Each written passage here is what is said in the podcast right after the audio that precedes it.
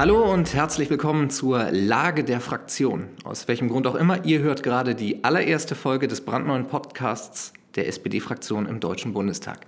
Ja, es ist Herbst 2020 und wir kommen ernsthaft mit einem weiteren Podcast um die Ecke. Warum machen wir das? Nicht, weil wir der Meinung sind, dass das total innovativ ist, sondern weil ein Podcast eben ein bewährtes Format ist, in dem man vielleicht mal etwas entspannter und vertiefter Themen angehen kann. Ähm, und außerdem, das schon mal als Vorwarnung, werden wir das hier heute noch hemmungslos als Werbung für eine Veranstaltung im Oktober missbrauchen. Aber darüber sprechen wir später. Mein Name ist Christian Helms, ich bin ein mittelalter weißer Mann und ich arbeite in der Kommunikationsabteilung der SPD-Fraktion. Ich persönlich hätte auch Lust gehabt, euch hier jetzt 45 Minuten alleine voll zu quatschen, aber wir haben in einem quälend langen Analyseprozess gemeinsam im Team herausgearbeitet, dass ein mögliches Erfolgskriterium für Podcasts Gäste sind. Und weil wir nun mal gerne auf Nummer sicher gehen, sind in dieser ersten Folge, die den Titel Digitalisierung trägt, gleich zwei unserer Abgeordneten dabei. Nicht ganz zufällig sind das zwei ausgewiesene Digitalexpertinnen. Ich freue mich, hier in diesem bemerkenswert schmucklosen Eckkonferenzraum im Jakob-Kaiser-Haus zu begrüßen einmal Elvan Korkmaz-Emre, die stellvertretende Sprecherin unserer Arbeitsgruppe Digitale Agenda. Hallo Elvan. Hi Christian. Und außerdem ist bei uns der Sprecher der Arbeitsgruppe Jens Zimmermann. Hallo Jens. Hallo, grüß dich.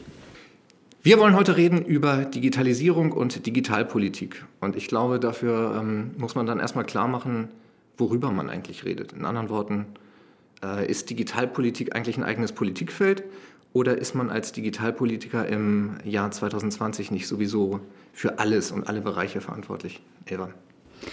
Ja, es ist tatsächlich so. Digitalpolitik ist ein Querschnittsthema, das überall reingreift. Das merkt man darin, wofür wir alles zuständig sind. Ich bearbeite von Smart City über Gesundheit bis zur Bildung ganz viele diverse Themen. Und genauso ist das auch bei uns in der Arbeitsgruppe angelegt. Äh, wir sind tatsächlich überall mit dabei und äh, legen den Finger auch mal in die Wunde, da wo es tatsächlich drauf ankommt, Themen auch zukunftsgerecht zu denken. Jens, was sind deine Schwerpunkte? Ja, als Sprecher bin ich irgendwie so ein bisschen für alles zuständig und ähm, ich bin auch so ein bisschen die Feuerwehr, die immer dann äh, ins Spiel kommt, wenn äh, irgendwo anders ähm, Leute, die vielleicht noch nicht so viel mit Digitalisierung zu tun haben, äh, wenn die das Internet entdecken und meinen, äh, in Gesetzen irgendwelche Dinge regeln zu müssen, ähm, wo wir eigentlich dachten, dass wir die schon lange besprochen hätten und ähm, deswegen bin ich da auch so ein bisschen Generalist, aber alles, was natürlich auch so mit Urheberrecht, mit Sicherheit zu tun hat. Das sind Dinge, ähm, wo ich mich sehr viel mit beschäftige. Und ich muss nur sagen, er macht das wirklich sehr gut als Feuerwehr. Ich habe euch jetzt eben als äh, die beiden SprecherInnen der Arbeitsgruppe Digitale Agenda vorgestellt. Als ich hier vor anderthalb Jahren angefangen habe zu arbeiten, muss ich zugeben, war mir überhaupt nicht klar, was eine Arbeitsgruppe ist. Vielleicht müssen wir das nochmal erklären. Was macht eine Arbeitsgruppe? Ja, also es ist der, ähm, der, der Bundestag. Ähm, die meisten kennen den Plenarsaal mit den blauen Stühlen und alle denken eigentlich, dass da ähm, die Musik spielt. Und ähm, eigentlich die Arbeit wird in den Ausschüssen geleistet. Und der Bundestag hat über 20 Fachausschüsse, Umweltausschuss, Verteidigungsausschuss und so weiter. Und normalerweise spiegeln die ein Ministerium. Und wir sind da auch so ein bisschen eine Ausnahme. Wir haben noch kein eigenes Ministerium, das wir spiegeln, aber äh, wir sind eben ein Ausschuss, der Ausschuss Digitale Agenda. Und die Arbeitsgruppe ist nichts anderes als die Mitglieder der SPD-Fraktion, die eben in einem bestimmten Ausschuss sind.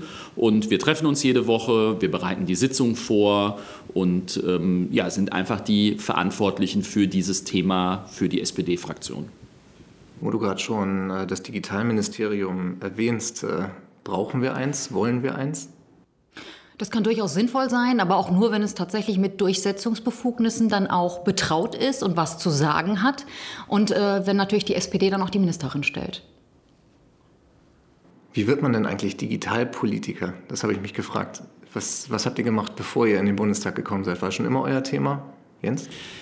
Also ähm, ich habe irgendwann mal äh, gelesen, dass ich noch gerade so in die Definition von Digital Native falle. Und ich würde sogar auch sagen, dass ich mehr Digital Native bin als die meisten, die das von sich behaupten, weil ich habe ja quasi mit dem C64, mit den, so mit den ersten Computer angefangen und habe diese Entwicklung seitdem mitgemacht. Und ähm, da kommt unter anderem auch mein Interesse her. Also es ist ja immer ähm, die Frage, in welchem Politikfeld man am Ende landet. Natürlich hat man irgendwie Interessen, hat Neigungen, bringt Kompetenzen mit.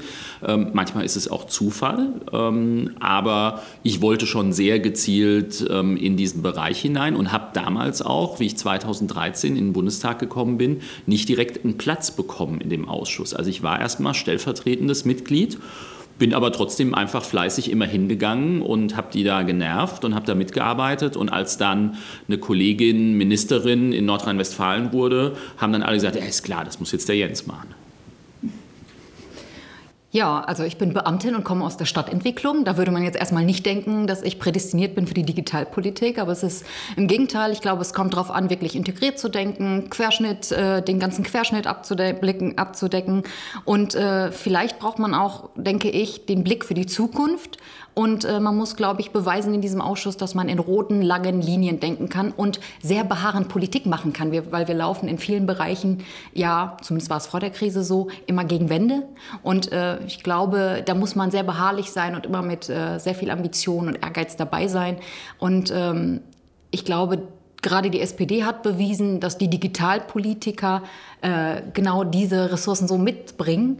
Und das sieht man ja daran, dass unser Generalsekretär ehemaliger Digitalpolitiker bei uns in der Fraktion war, unsere Parteivorsitzende Saskia Esken genauso, auch ein Datenschutzbeauftragter der Bundesregierung, ein Uli Kelber. Und ich glaube, äh, das zeichnet eigentlich aus, welche Kompetenzen so Digitalpolitiker mitbringen müssen.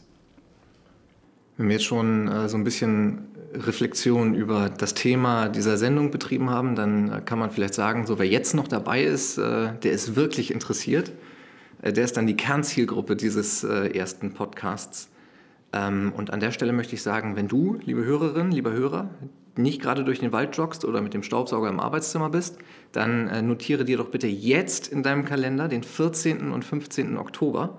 Da nämlich veranstaltet die SPD-Fraktion einen großen Digitalkongress mit dem Titel Unsere digitale Zukunft. Jeweils abends 18 Uhr bis ca. 20.30 Uhr, glaube ich.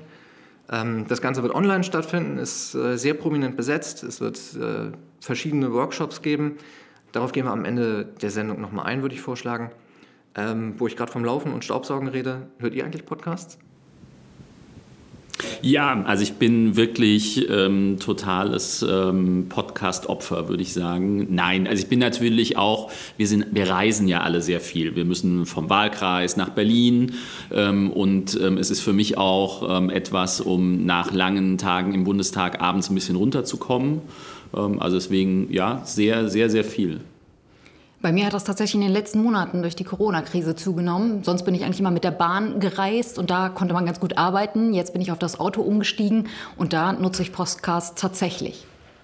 Die Überleitung ist jetzt total einfach. Wenn ihr mit der Bahn fahrt und Post Podcasts hören wollt, ähm, ladet ihr die dann vorher runter oder verlasst ihr euch aufs mobile Internet in Deutschland? Also ähm, für einen Podcast äh, vertraue ich dann ähm, auf, das, auf, die, auf das WLAN in der Deutschen Bahn, weil da wird genug gepuffert. Und, ähm, aber ich gebe zu, ich schaue auch manchmal die ein oder anderen Streaming-Anbieter in der Bahn und da weiß ich schon genau, wo die Download-Funktion ist und habe da immer was in Reserve. Dann lass uns doch ähm, wirklich mal reden über das mobile Internet. Mir geht es nämlich auch so, wenn ich mit der Bahn von Berlin nach Hamburg fahre, dann weiß ich genau, in den ersten zehn Minuten bis Spandau muss ich alles runtergeladen haben, was ich brauche für die Fahrt, weil in Brandenburg gibt es einfach kein Netz mehr. Und ähm, das ist ja jetzt nicht nur eine Anekdote, es ist ja auch so, dass in, in Rankings Deutschland immer wieder auf äh, wirklich beschämend äh, hohen Plätzen landet und dann gibt es Überschriften äh, Deutschland hinter Albanien oder Bulgarien, also Länder, denen man sich technologisch überlegen wähnt in vielen Erzählungen, aber es ist offensichtlich nicht so.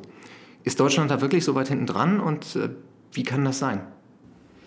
Ja, es ist tatsächlich so. Ich habe da auch Anekdoten aus dem Wahlkreis. Wenn ich, äh, ich komme ja aus dem Kreis Gütersloh, ein großer Flächenkreis, wo man viel mit dem Auto leider auch unterwegs sein muss, weil wir ÖPNV, Bahn etc. da nicht haben. Und ich weiß im Grunde schon, hinter welchem Berg gleich dann die Verbindung abbricht und kann mein äh, Gegenüber am Telefon quasi schon vorwarnen und sagen, du, ich bin gleich erstmal weg, aber ich melde mich dann wieder, weil das Netz ist gleich weg. Und ähm, es sind tatsächlich äh, solche Zustände, die wir haben. Wir sind da dran, es besser zu machen. Vergabeverfahren ist ja gestartet für die nächsten Tranchen äh, des 5G. Wir sind da hinterher, dass die Mobilanbieter nicht nur sagen, wir wollen dann bauen und kriegen den Zuschlag, sondern dass sie es auch tatsächlich schnell und konsequent machen. Ähm, ja, und daran werden wir uns jetzt messen. Ja, es ist auf jeden Fall ähm, an manchen Stellen wirklich beschämend. Und ähm, wir haben natürlich uns irgendwann mal dafür entschieden, sowohl beim Mobilfunk als auch beim Breitband, äh, das dem Markt zu überlassen. Das heißt, wir schreiben Frequenzen auf, ähm, darauf bewerben sich die Mobilfunkanbieter und dann bauen die erstmal natürlich so aus, wie sie es für richtig halten.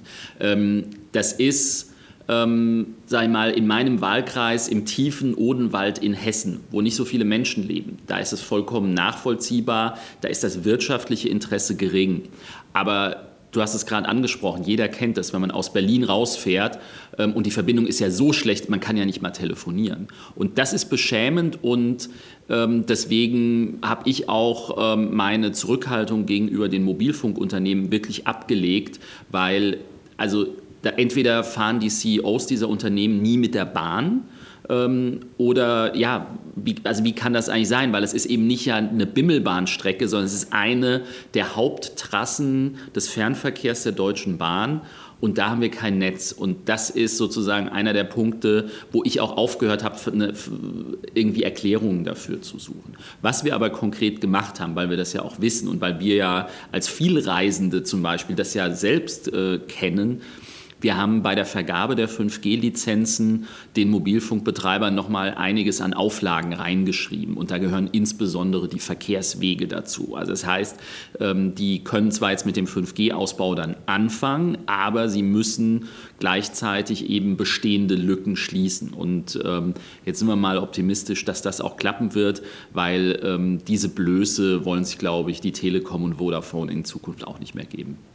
Ja, und wir müssen, denke ich, auch in Deutschland da ankommen, dass eben nicht mehr das wirtschaftliche Interesse quasi äh, dafür verantwortlich ist, ob etwas, äh, ab, ob Infrastruktur ausgebaut wird oder nicht, sondern es muss ganz klar als Daseinsvorsorge gesehen werden und da muss der Staat dann auch äh, eingreifen können. Ich habe ein schönes Beispiel übrigens aus meinem Heimatkreis, wo Breitband funktionieren kann, wo man es eben nicht der Wirtschaft überlässt. Das ist das sogenannte Betreibermodell, das heißt die Kommune, das ist die Stadthalle in diesem Fall, baut das Netz komplett aus und schreibt dann nur noch die quasi Betreibung aus. Und äh, das ist, glaube ich, mal ein gutes Beispiel, wo man sagt, da hat man dann flächendeckend Breitband, egal ob es sich lohnt oder nicht, ob es der letzte Hof ist, der angeschlossen wird. Und äh, dann darf der eine Betreiber, der sich dann darauf bewirbt, das dann tatsächlich ausgestalten. Mich freut das total, dass ihr jetzt schon dieses konstruktive Ende äh, dieses Themenblocks äh, gestartet habt, das ich eigentlich äh, mir notiert hatte für nach der nächsten Frage möchte ich trotzdem nochmal stellen. Die Leute wollen ja immer einen Sündenbock haben. Also wer oder was ist dran schuld, dass wir es wirklich bis heute nicht geschafft haben, obwohl diese Erkenntnis ja schon sehr, sehr lange im Raum steht? Also als überzeugter Sozialdemokrat würde ich erstmal sagen, ähm, wir sind irgendwann in den 90er Jahren falsch abgebogen. Weil das ist einfach äh, die damalige, der damalige Zeitgeist war, Deregulierung. Die Überzeugung war, dass private Anbieter Dinge besser organisieren können als staatliche Unternehmen. Man muss fairerweise sagen, da erinnert sich heute natürlich keiner mehr dran, ähm, als das alles noch die Deutsche Post gemacht hat. Die war nämlich damals auch fürs Telefon zuständig. Ähm, Habe ich immer Streit mit meinen Eltern bekommen, weil äh, wir damals jeden Monat über 100 Mark Telefonrechnung hatten, weil ich so viel telefoniert habe und das noch richtig teuer war. Also, dass das heute so günstig ist, das nehmen wir natürlich billigend in Kauf. Aber das Problem ist natürlich, wenn ich das dem Wettbewerb, dem Markt überlasse, dann kommt es eben auch, sozusagen gibt es nicht diesen großen deutschen Mobilfunkerschließungsplan, sondern dann machen halt die Unternehmen das, was sie wirtschaftlich für sinnvoll erachten. So, und da sind wir meiner Meinung nach eben in den 90ern, äh, haben wir uns für diesen Weg entschieden.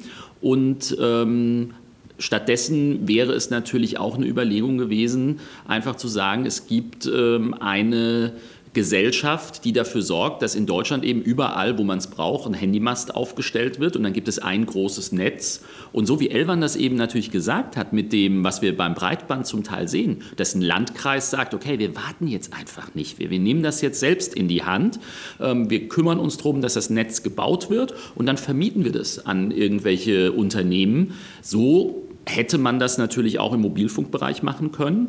Und, Klammer auf, so fangen wir jetzt auch das an, in gewissen Teilen zu machen. Es gibt gerade eine Diskussion um die Mobilfunkinfrastrukturgesellschaft. Das gibt bei Scrabble viele Punkte, ähm, wo wir einfach sagen, okay, also wir haben einfach jetzt keinen Bock mehr zu warten. Und ähm, dann ähm, bauen wir eben einige dieser, einige dieser Masten selber, vermieten die an die Mobilfunkbetreiber, einfach damit die Leute, die Netz haben möchten, es gibt ja auch ein paar, die wollen gar kein Netz, Klammer zu, ähm, dass die aber dann sozusagen nicht weiter im Tal der Ahnungslosen zurückbleiben müssen.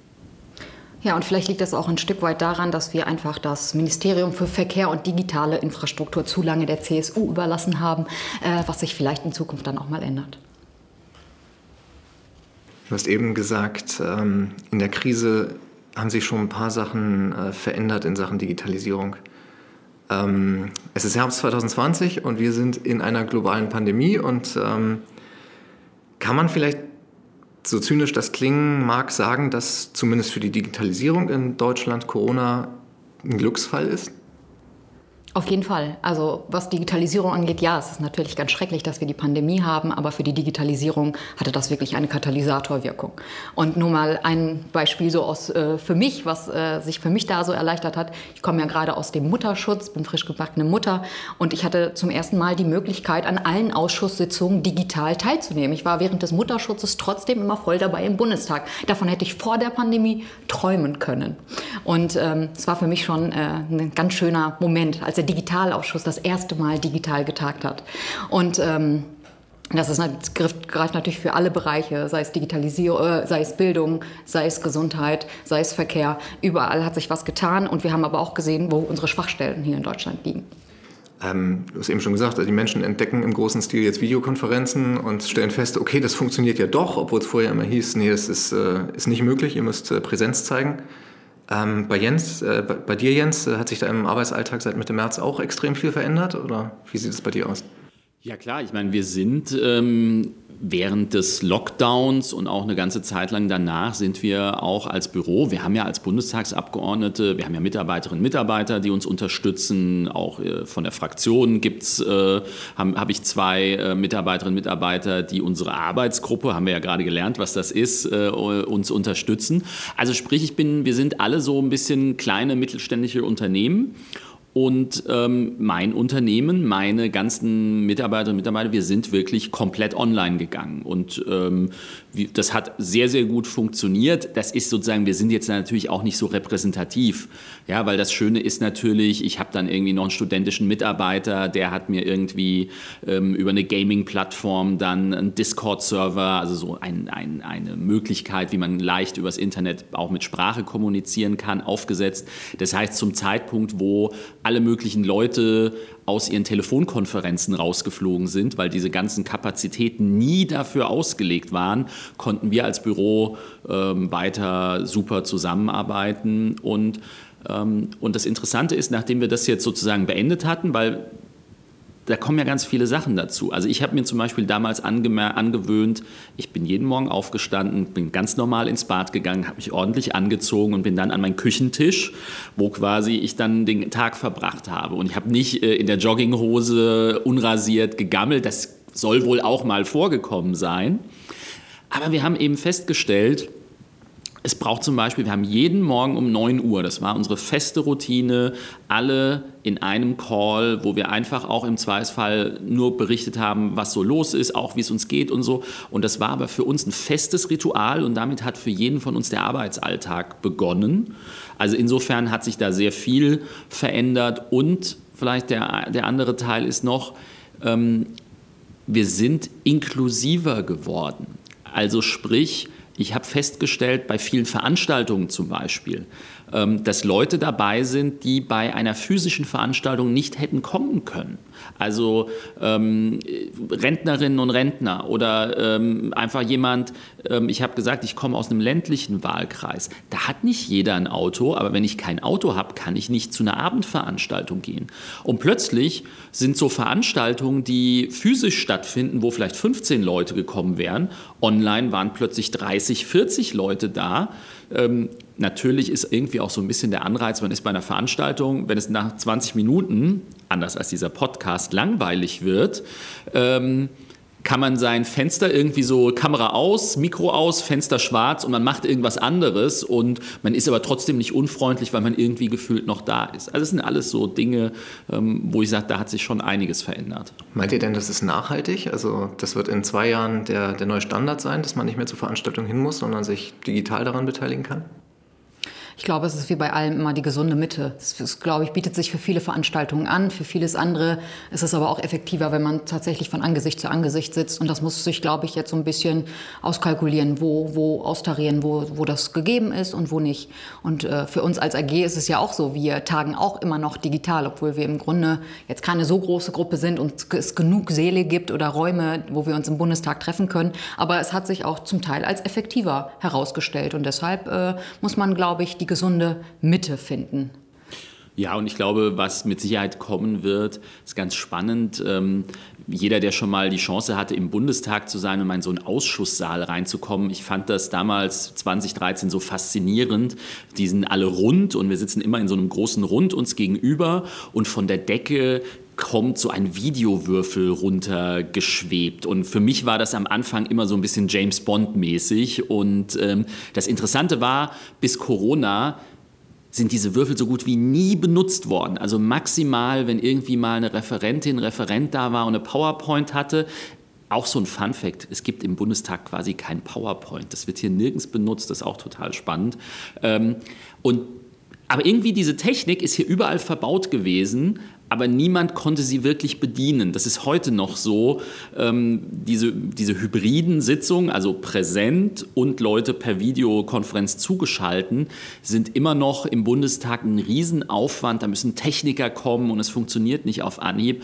Also ich glaube, was wir sehen werden, ist, dass da wirklich jetzt auch nochmal in einfache Technik investiert wird, dass man wirklich mehr oder weniger mit einem Klick äh, oder mit geringem Aufwand Leute einfach zuschalten kann. Und ähm, ich sag mal, wir haben ja ähm, das große dominierende Thema vor Corona war ähm, der Klimaschutz.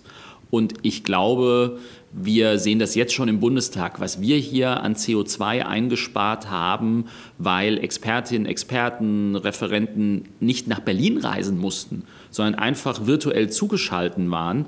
Ähm, das ist enorm. Das kann das persönliche Gespräch definitiv nicht ersetzen, aber man kann diesen Abwägungsprozess, der hat sich total verschoben. Ja.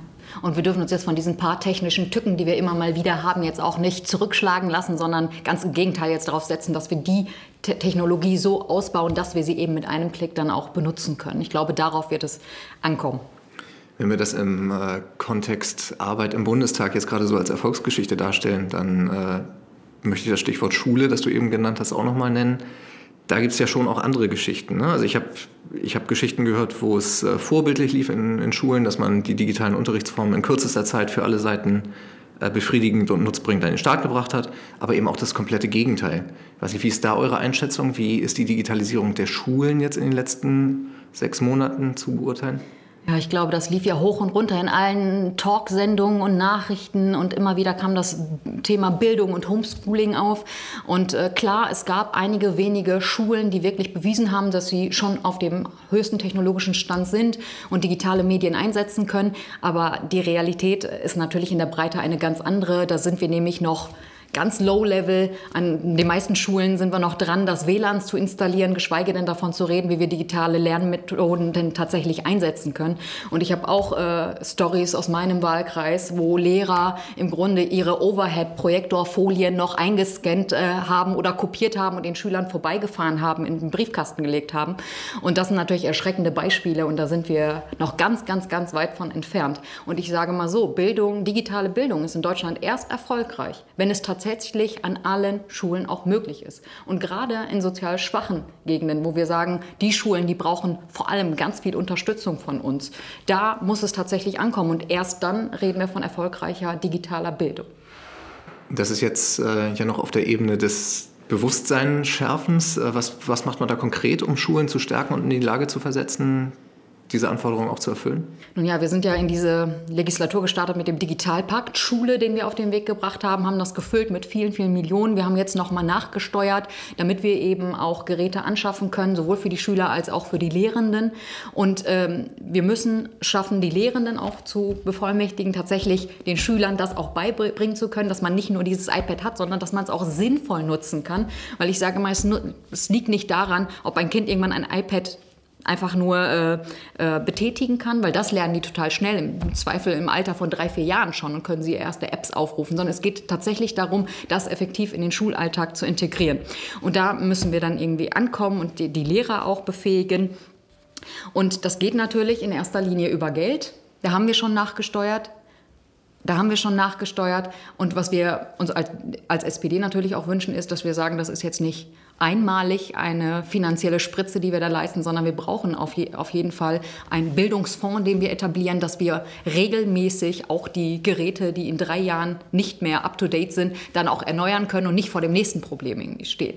Und äh, ich glaube, da haben wir, sind wir schon sehr, sehr weit in der SPD-Bundestagsfraktion.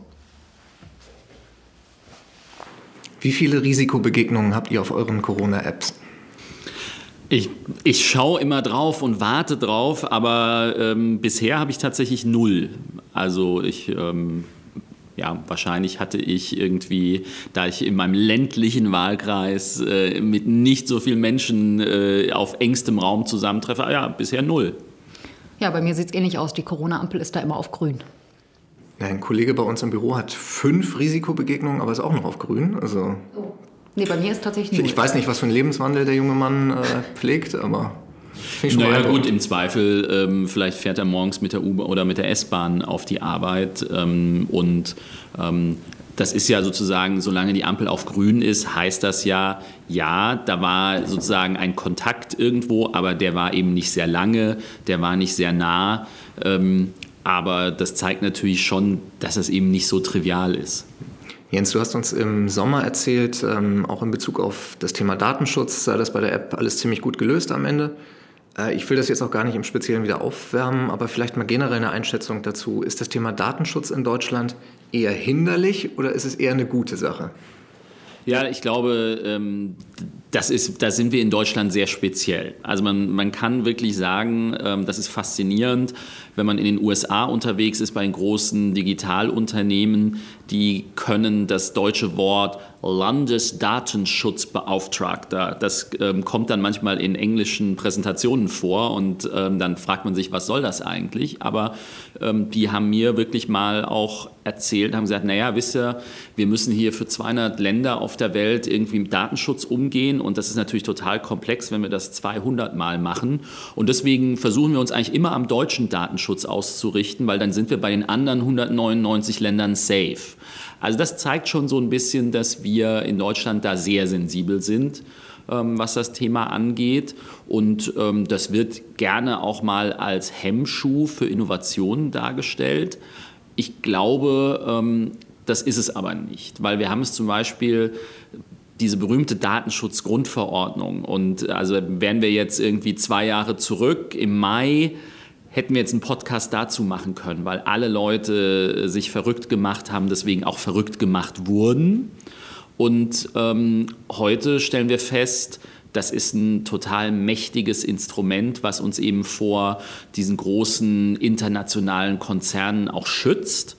Und ähm, in Amerika ähm, läuft zum Beispiel die Diskussion, gerade auch so aus der Bürgerrechtsbewegung, wo die Leute fragen, hey, wie kann das denn sein? Die Europäer, die werden geschützt, da wird geguckt, dass mit deren Daten nicht einfach Schindluder getrieben wird, warum nicht mit uns? Und ähm, also deswegen glaube ich, dass äh, ja, wir sind speziell, was den Datenschutz angeht. Und ja, manchmal treibt es auch mich zum Wahnsinn.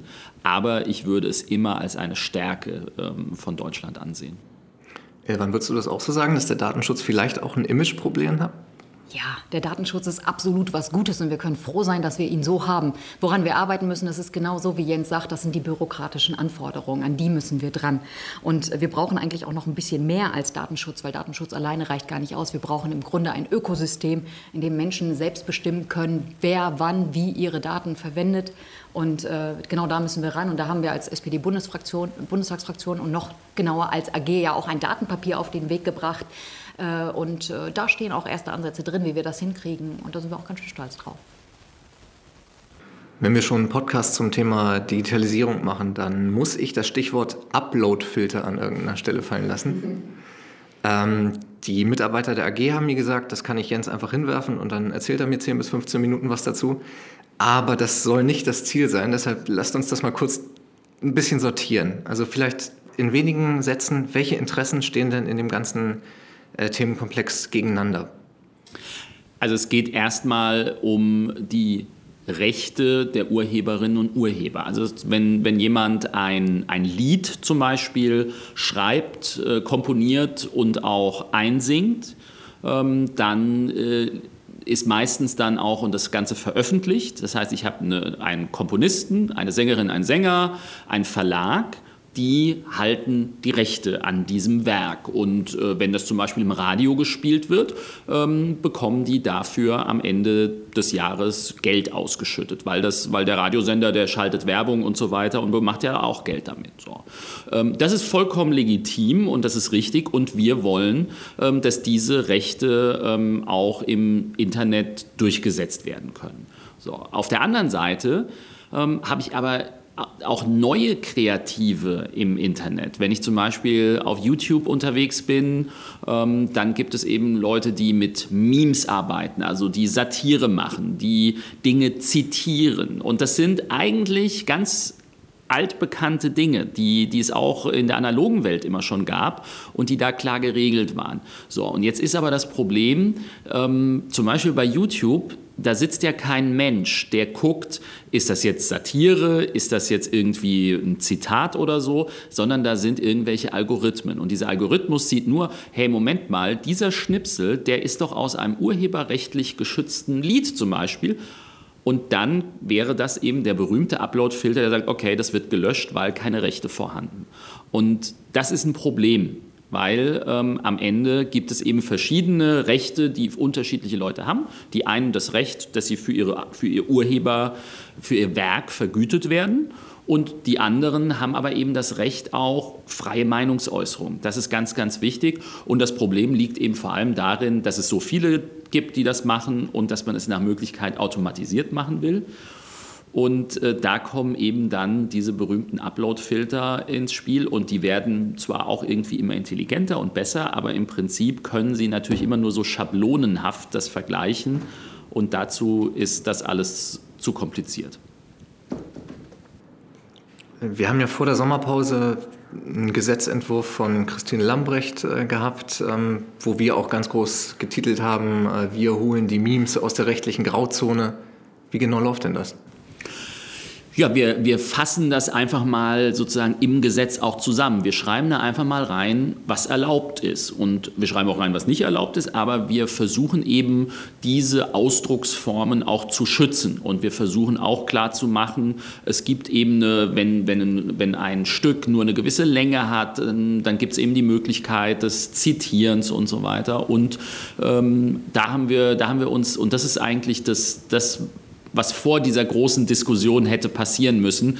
Wir haben die Netzleute zusammengeholt, wir haben die Urheber, die Kreativen zusammengeholt, wir haben das Ministerium und uns zusammengeholt und wir haben uns eingeschlossen und haben ähm, da mal drüber diskutiert. Und es war faszinierend, weil wir am Ende nämlich festgestellt haben, eigentlich wollen wir alle das Gleiche.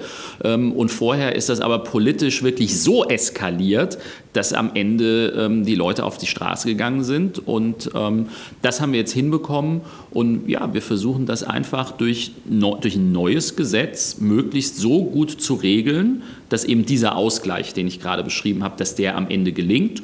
Und ähm, wir haben sehr, sehr viele positive Rückmeldungen bekommen, weil ganz viele haben, wow, das hätten wir gar nicht gedacht, dass das geht. Und deswegen sind wir, Klopf auf Holz, jetzt darf ich einmal klopfen, ähm, dass das wirklich auch am Ende so funktioniert und dass wir das auch durch den Deutschen Bundestag bekommen. Sie haben schon gesagt, das ist ein bisschen eskaliert. 2019 war das ja, ähm, ich glaube, unmittelbar vor den Europawahlen auch nochmal ein großes Thema. Ärgert euch das rückblickend, wie das gelaufen ist und was hat man daraus lernen können? Was wird man anders machen?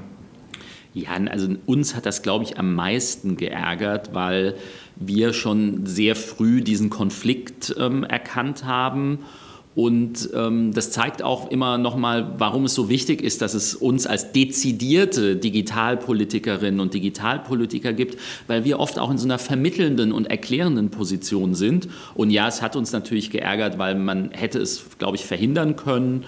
Ähm, am Ende des Tages hat damals Katharina Barley als Justizministerin in Europa da auch noch ganz viel verhandelt. Es gibt eine ganz lange Protokollnotiz, die uns heute auch hilft. Und ich will auch mal da wirklich auch für sie selbst ähm, eine Lanze brechen, weil sie ist damals nicht den einfachen Weg gegangen. Also ich glaube, ich verrate nicht zu viel, dass es schon eine Überlegung gab, es war klar, sie wird nach Brüssel gehen, sie war die amtierende Justizministerin und sie hätte zum Beispiel auch sagen können, wenn das jetzt nicht so kommt, wie wir das wollen, ich trete zurück. Und das wäre, sag ich mal, populistisch gewesen und es hätte uns mit Sicherheit geholfen, aber sie hat es damals nicht gemacht, sondern hat bis zuletzt eben in Brüssel hart verhandelt und ähm, das hat uns jetzt auch sehr viel geholfen bei der Umsetzung. So mit Blick auf die Zeit äh, würde ich sagen, machen wir doch an der Stelle nochmal einen Schritt zurück zum Anfang. Wir haben gesagt, ein Ziel für diesen Podcast soll es im Optimalfall sein, äh, inhaltliche Unterschiede auch zwischen den Fraktionen im Bundestag so ein bisschen rauszuarbeiten. Ähm, bei der Digitalpolitik haben wir jetzt gesagt, die verläuft manchmal auch so ein bisschen quer zu den klassischen Konfliktlinien. Ähm, kann man trotzdem den einzelnen Fraktionen im Bundestag so diese großen Linien bei der Digitalpolitik zuordnen? Oder ist das eine vermessene Frage? Also wenn ich mal mit der FDP starte, da ist es nämlich ganz eindeutig, die denken immer, die haben den Christian Lindner und schreiben auf jeden Antrag smart drauf und dann wäre das digital und das ist es keinesfalls. Und ich muss sagen, gerade die SPD, die zeigt sich eben dadurch, dass wir wirklich inhaltlich fundiert arbeiten, dass wir Vorschläge machen, die tatsächlich greifbar sind, die wir uns auch nicht nur als AG ausdenken, genau sondern mit Expertinnen und Experten reden, äh, das weiterentwickeln. Und äh, das zeichnet uns, glaube ich, aus. Und alles andere braucht man zu den anderen Fraktionen nicht sagen. Die sind äh, wirklich nämlich auf dem Low-Level und sagen, wenn, wenn irgendwo auf dem Antrag Smart steht und am besten drei, vier, fünf Mal noch in dem Antrag, dann war es das. Wie sieht das Zusammenspiel mit dem äh, Koalitionspartner aus? Also in meiner Vorstellung kommt man mit einem Problem und dann äh, schlagen die die Vorratsdatenspeicherung vor. Ist das wirklich so? Naja, im Ergebnis schon. Ne? Das muss man so sagen. Ähm, das hat natürlich weniger was mit den Digitalpolitikerinnen und Digitalpolitikern bei denen zu tun. Ne? Will ich schon mal für die auch eine Lanze brechen. Aber die kommen da sehr schnell in der Unionsfraktion unter die Räder, weil da gibt es halt wirklich beim Thema Innenpolitik krasse Hardliner. Ähm, für die sind, habe ich zumindest den Eindruck, ähm, besteht das Internet nur aus Drogenhändlern, Pädophilen und äh, Leuten, die irgendwie illegale Downloads machen. Und ähm, die scheinen mir bei der Union meistens die Mehrheit zu haben. Und das ist auch ein, eine Sache, die schon auch anstrengend ist, weil die, die CDU und die CSU, Horst Seehofer an der Spitze, die wollen einfach immer mehr Zugriffsrechte, die wollen mehr Überwachung und das alles immer unter dem Deckmantel von mehr Sicherheit. Und wir nehmen da als SPD, sag ich mal, auch eine die, die Position, würde ich sagen, des gesunden Menschenverstandes ein. Weil für uns ist auch ganz klar, Sicherheit für die Bürgerinnen und Bürger ist für uns unverhandelbar. Da stehen wir, da stehen wir ganz klar. Aber es ist eben, wir wissen zum Beispiel, dass bei den fast allen terroristischen Anschlägen der letzten zehn Jahre in Europa waren die Täter vorher bekannt. Die Geheimdienste kannten deren Namen, die waren auf dem Radar. Aber am Ende gab es zu wenig Polizistinnen und Polizisten auf der Straße, um die zum Beispiel zu überwachen. Das heißt, wenn irgendwelche schlimmen Dinge in Europa passieren, und die Kolleginnen und Kollegen von der Union kommen und wollen wieder mehr Überwachung, wollen die Bürgerrechte wieder weiter äh, einschränken, dann werden wir einfach stinksauer, weil es ist eigentlich, man wird intellektuell veräppelt, weil ich schaue mir immer an, okay, warum ist irgendwas schiefgelaufen und was müssen wir ändern? Und wir können definitiv sagen, die, die ganzen Dinge, die da passieren immer mal wieder, passieren nicht, weil wir zu wenig Überwachung haben, sondern weil, Stichwort schwarze Null, zum Beispiel an sowas wie der Ausstattung mit Polizistinnen und Polizisten in den letzten zehn Jahren zu viel gespart wurde. Ja, dass das jetzt, äh, da das jetzt die Folge 1 unseres Podcasts ist, gehe ich mal ganz davon aus, dass äh, der Koalitionspartner bestimmt hier oder da auch mal reinhört. Und ich möchte das jetzt mal als Chance ergreifen, auch mal einen Appell an den Koalitionspartner zu richten, dass er einfach in dieser Frage mehr Mut aufweist und dass die Digitalpolitiker eben nicht mehr unter die Räder kommen. Wir reden jetzt seit einigen Minuten davon, dass äh, Digitalpolitik das Zukunftsthema ist, dass wir in Deutschland noch so sehr hinterher sind und dass sich jetzt ganz viel verändern muss und alle Dampf machen müssen. Auch ein Innenminister, Herr Horst Seehofer, Seehofer. Und gerade bei ihm sind ja so viele Kompetenzen tatsächlich auch gebündelt, was Digitalisierung in der Verwaltung etc. angeht. Und deshalb mehr Mut, mehr Durchsetzungskraft. Und wenn der Koalitionspartner da mitmacht, dann können wir nämlich auch ein bisschen mehr schaffen. Weil alleine als SPD, da können wir gute Vorschläge machen, aber für die Umsetzung, da brauchen wir den Koalitionspartner leider noch. Was sind denn die Themen, die in den nächsten Monaten, Jahren für euch ganz oben stehen? Was ist besonders wichtig? Also ich glaube, das, das, weshalb wir alle leidenschaftliche Digitalpolitikerinnen, Digitalpolitiker sind, ist, weil dann so viel passiert, weil so viele Entwicklungen in diesem Themenfeld sind und einfach wir auch noch nicht genau wissen, was da jetzt so an Innovationen in Zukunft alles kommt. Das macht Spaß, das ist aber auch eine große Herausforderung. Aber ich bin relativ handfest und wir haben vorhin über digitale Bildung gesprochen und da müssen wir jetzt auch kurzfristig richtig Dampf draufbringen. Und ich glaube, wir brauchen sowas wie ein Recht auf digitale Weiterbildung, weil wir haben über Schulen gesprochen und da sind unsere Herausforderungen relativ klar. Aber nun mal die Mehrzahl der Bevölkerung ist aus der Schule raus. Die meisten sind ganz froh, als sie die Schule verlassen haben. Aber wir müssen eben ja uns auch Gedanken darüber machen, wie schaffen wir es, dass die Bürgerinnen und Bürger, dass wir alle fit darin werden, uns in dieser digital veränderten Welt ähm, zurechtzufinden. Und ähm, lustigerweise, ich weiß nicht, warum diese Assoziation bei mir aufkommt, aber rund um die Olympischen Spiele 72 in Deutschland, ja, ja, man sieht noch nicht sofort, wo der Zusammenhang kommt, gab es eine ganz große Initiative, die hieß damals Trimm dich. Und dann sind diese Trimm-Dich-Pfade überall entstanden und es war eine riesige Bewegung. Das ganze Land hat sich fit für die Olympischen Spiele gemacht. Jugend trainiert für Olympia. Das sind alles Sachen aus dieser Zeit, die übrig geblieben sind. Das heißt, da sind nicht nur Spitzensportler gefördert worden, sondern alle. Alle haben mitgemacht. Und ich glaube, wir brauchen genau so eine Trimm dich-Initiative auf der digitalen Ebene, damit am Ende zum Beispiel auch meine Eltern, meine Mama, die ist für mich immer so die Otto-Normalverbraucherin, dass die sich eben in dieser ganzen digitalen Veränderung zurechtfinden kann. Wir haben so ein Instrument wie die Volkshochschulen, ähm, die da auch schon viel machen, aber wir brauchen wirklich eine ganz breite Initiative, ähm, nicht nur den Internetführerschein für Seniorinnen und Senioren, sondern wirklich was, das alle Menschen in der Bevölkerung da fit gemacht werden. Und ich würde mal so weit gehen, ähm, dass wir das auch wirklich ein Recht machen daraus, dass wirklich die Leute die Chance haben, ähm, da sich weiterzubilden. Ja, Jens beweist, dass man Digitalpolitik mit analogen Beispielen auch erklären kann. Das ist wirklich immer sehr schön. Da kann sich dann auch jeder was drunter vorstellen. Ja, Jens hat schon gesagt, da gibt es ganz viel, was in, den nächsten, in der nächsten Zeit ansteht. Für mich ist es natürlich die, ganz klar die Datenstrategie.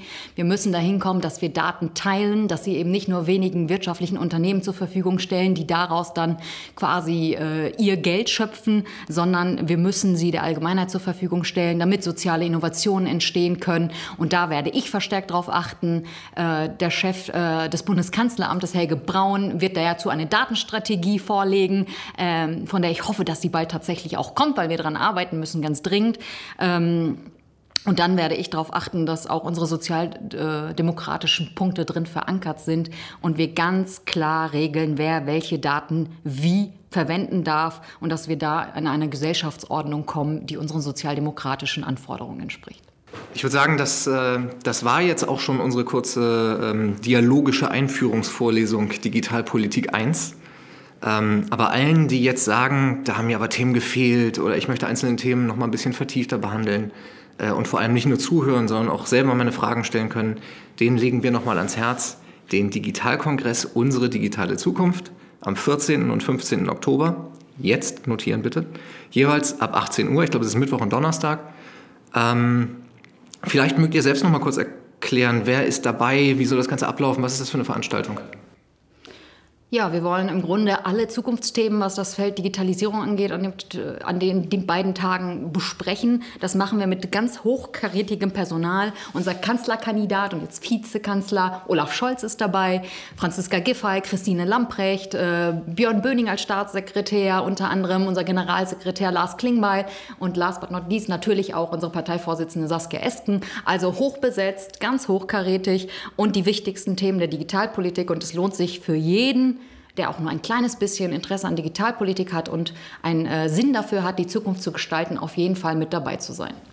Ja, und das Schöne ist vor allem, ähm, das merkt man natürlich, äh, seitdem wir die Zusagen wirklich von vielen unserer Ministerinnen und Minister haben, ähm, haben auch ganz viele andere Referentinnen und Referenten zugesagt. Also wir haben auch ähm, wirklich aus Wissenschaft, Kultur, Gesellschaft ähm, äh, Referentinnen und Referenten dabei. Und ich habe vorhin schon gesagt, ne, man kann, das ist das Schöne, man muss nicht nach Berlin kommen, um an dem Kongress teilnehmen zu können, sondern äh, man kann online teilnehmen, man kann auch ähm, bei einzelnen Panels dabei sein und äh, kann jeweils einfach mal reinschauen.